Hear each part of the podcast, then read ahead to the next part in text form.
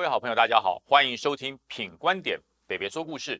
这个礼拜真的要讲故事了哦，大家好久没有听故事了，呃，但是开头还是要从乌克兰讲起哈。这段时间乌克兰惨不惨？很惨啊，超过三十六天无情炮火的摧残，乌克兰的居民、乌克兰的军人、乌克兰的总统表现出了哈，呃，让全世界佩服的精神啊，当然也付出了很大的代价，尤其是乌克兰的马利坡，那多惨呐！整个马利坡的城市夷为平地哦，所以大家讲说和平真的很重要，战争真的很残忍。看了乌克兰，想想台湾，我们有没有过？我告诉大家，中华民国打过比马利坡还要惨烈、还要壮烈的战争。一九五五年啊，一江山战役。呃，大家可以知道，现在在台北市有一江街，有一江公园啊，台北市还有志成公园在。南部的凤山还有一条路叫做王生明路，对，就是那条我常常在那条路上买干面、买串冰的那条路，叫王生明路。王生明路、一江街跟志成公园背后背负的超过四千条的人命。那这个战役之前我们一定要做铺陈嘛？为什么会有一枪山战役？那就是要回溯到一九四九年那个时候大江大海的年代，所有的人因为国共内战，国民党失利。整个军队向台湾做呃转进，呃，我我没有讲撤退，我讲转进哈。那当时呢，很多的国军的将领、国军的家属，还有很多的人民都纷纷的到台湾来。那当然啊，王生明先生就是今天故事的主角，他也带着妻儿到了台湾来啊。在一九五零年隔年，他就到台湾来了，就进了北投的呃政工干校去受训，去做更进一步的进修。以立而后反攻大陆，解救大陆苦难同胞，他就去受训了。受训了一年之后，他结训，本来要派任哪里？把他派任在台湾担任副师长。哎，副师长应该就是将军了哈。但是他说：“对不起，我放弃，我不要啊！这因为我的家在对岸，所以呢，我要往前线走。他自愿跟随他的老长官胡宗南将军回到大陈岛去当副师长。”呃，就开启了他非常悲壮、非常让人尊敬的战斗人生。美国一九五零年的末期开始发生了韩战，南北韩打仗，所以美国说，呃，这个这个希望啊，中华民国驻守在浙江外海的这些游击队，游击队包含哪些呢？包含了这些一江山的这些哦反共救国军。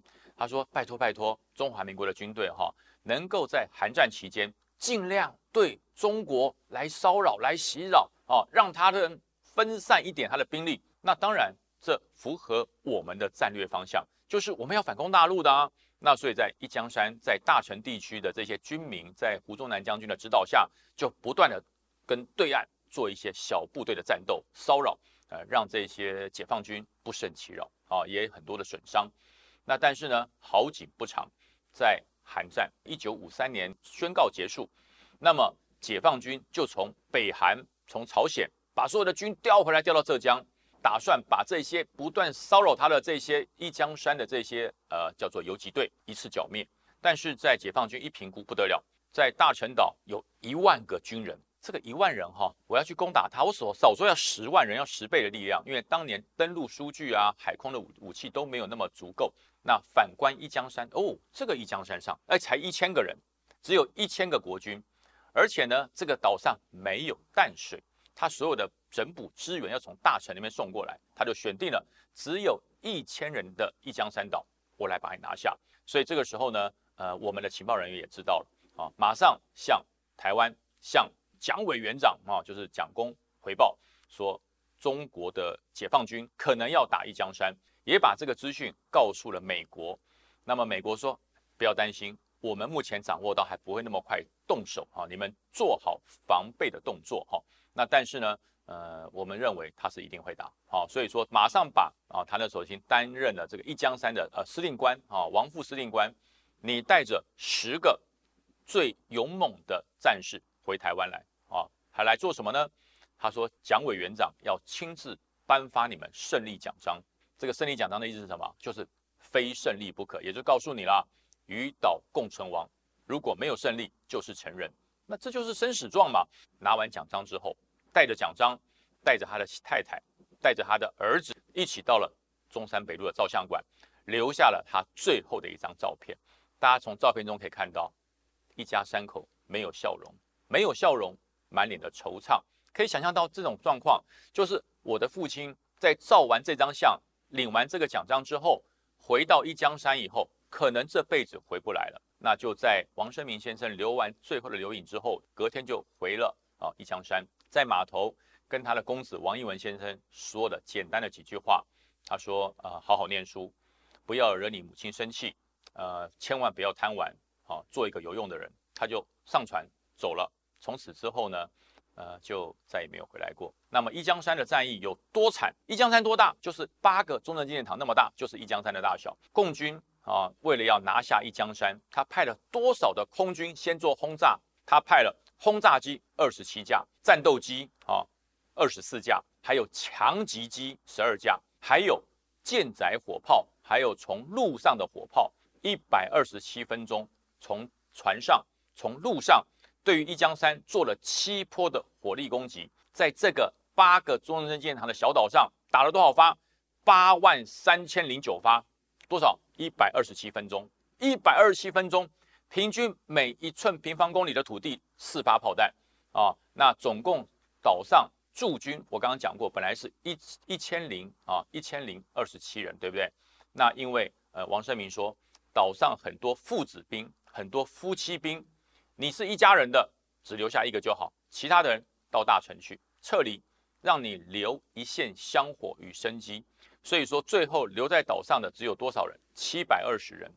共军有多少人啊？来登陆七千人。那在这短短的时间里面，共军死伤跟国军的死伤总共加起来超过四千人，也就是国军的七百二十人几乎全部阵亡。不是很长喽，不是像现在乌克兰打了一个多月，三十六天，不是，他只打了短短的哈六十一个小时，最后啊，到最后最后的五分钟，王生明指挥官他拿起了话筒，跟大陈岛的司令官做了最后的通话。他说：“报告司令官，现在敌人距离我只有五十公尺，我手里还有一发手榴弹，是留给我自己的。”不等你回报了，我为国捐躯了。随后引发手榴弹爆炸身亡，整个一江山的战役就在王生明指挥官，呃，手榴弹自爆身亡之后结束了。但是在一江山这个惊天地泣鬼神的整个作战，让全世界看到了之后，美国实在是没有办法了。哈，在艾森豪的主张下。说我们要让大陈岛的居民一万多人要撤离，否则下一个就是大陈，下一个就要打大陈啊！想想看，打一江山就有四千四千条人命丧生了，不管是国军还是共军，四千条人命丧生。如果打大陈，上面是一万个军人，一万两千个百姓，那么请问要丧生多少人？要多少人葬身在这场战争中？所以美国的艾森豪就从中建议当时我们的总统。蒋中正先生，大臣撤军吧，别再守了啊！那但是呃，因为大家知道，蒋公是浙江人，整个大陈岛是在浙江外海，是他最后的一块领土，最后一块的家乡，他怎么忍心来放手呢？但是经过了呃两边的协调，如果不撤离，这上面一万个守军，一万两千个居民，可能全部要葬身大陈。那但是大陈岛的居民不愿意撤，他说不行，我们誓死留在家乡，绝不离开。那么，但是呢，当时就用了一些说法，就由当时的呃这个蒋中正的儿子蒋经国先生到了大陈岛，说我们先到台湾去，后面谋定而后动啊，你们先走，我最后一个离开。所以蒋经国先生就在大陈岛看着大陈居民在这个美国的第七舰队协助之下撤离到台湾，他最后一个上船离开。那么大陈岛在一个礼拜之后就被解放军接收了。那么大家说，那这个不是很很失败吗？整个大陈岛就被拿走了，一江山也拿走了，这样不是很失败？对，但是这一次的战役成就了一个非常重要的战果，这就跟泽伦斯基不断的跟国际演说一样，就是呃，美国因为如此而签订了一条叫做福尔摩沙的条约。大家都听过中美协防条约，没有听过福尔摩沙条约，对不对？因为福尔摩沙条约是补足中美协防条约的不足，就是福尔摩沙条约是包含了台湾所管辖的所有小岛，中华民国辖内的所有小岛，包含了金门、马祖，让中国让解放军对于金门、马祖啊就不敢那么明目张胆的来做大规模的登陆，也不敢做非常严重的攻击，才确保了整个台澎金马。跟中国整个对峙七十年的一个基础，到了后面的期间，所有的奋斗是由中华民国的国军跟人民自行奋斗所产生的经济，呃，我们和平的成果。所以说，看历史，看教训，看到乌克兰，想想一九五五年为我们中华民国牺牲的这些一江山烈士。所以，如果你在经过了一江公园，再经过一江街，再看到了志诚公园，或者到了南部。